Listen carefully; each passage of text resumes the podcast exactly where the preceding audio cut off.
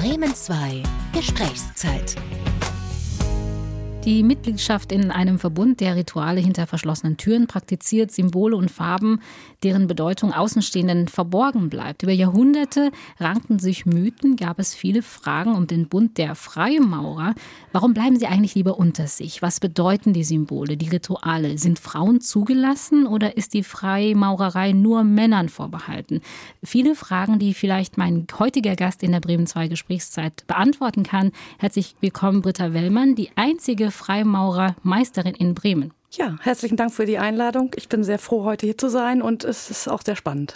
Ich muss Sie gleich mal fragen, ist das richtig? Ich habe ja gesagt, Meisterin. Wird eigentlich diese Bezeichnung auch verwendet oder benutzt man eigentlich das männliche Meister in dem Kontext? Also es wird verwendet. Ich versuche immer die männliche Form zu nehmen, weil ich nicht so ganz genderkonform bin, weil das sind für mich Bezeichnungen und für das Wort Lehrling zum Beispiel gibt es ja keine weibliche Form. Darum bin ich eher bei Lehrling, Geselle, Meister, aber das ist Geschmackssache.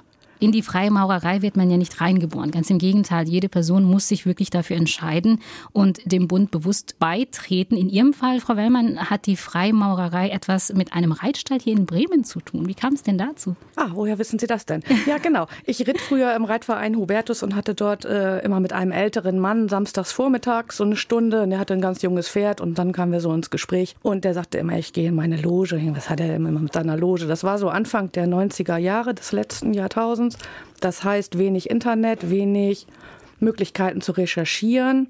Ich hatte dann versucht, über Bücher was zu finden, über die Stadtbibliotheken, bin aber dann eigentlich nicht fündig geworden. Ich habe zwar gesehen, es gibt Frauen, nur wo waren die? Keine Ahnung. So, und das Thema kam dann immer wieder auf mich neu zu. Und irgendwann gab es ja Internet und dann fand ich irgendwann die Loge in Hannover und habe mir die mal angeguckt und es gefiel mir und ich wurde dort aufgenommen. Also so die Kurzfassung. Jetzt müssen wir noch ein bisschen diesen Begriff Loge erstmal erklären. Also wenn man Loge hört, dann denkt man erstmal, das ist ein Gebäude. Ist es denn das tatsächlich oder ist es im übertragenen Sinne ein Ort, wo sich Menschen treffen? Ist im Prinzip ein Ort, wo sich Menschen treffen. Also Loge im Sinne von Arbeitsstätte würde ich das vielleicht annähern wollen. Wie viele Meisterinnen oder wie viele Meister benötigt werden, um eine Loge zu gründen? Welche Bedeutung die Freimaurerei im 21. Jahrhundert hat und warum es für Sie, Frau Wellmann, der richtige Weg ist, darüber sprechen wir hier in der Bremen 2 Gesprächszeit. Mein Name ist Zipora Rubina.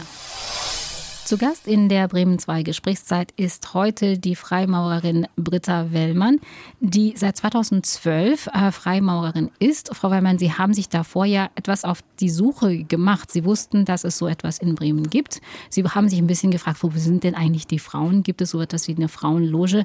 Ihr erster Kontakt kam über einen Bekannten, äh, der im Reitstall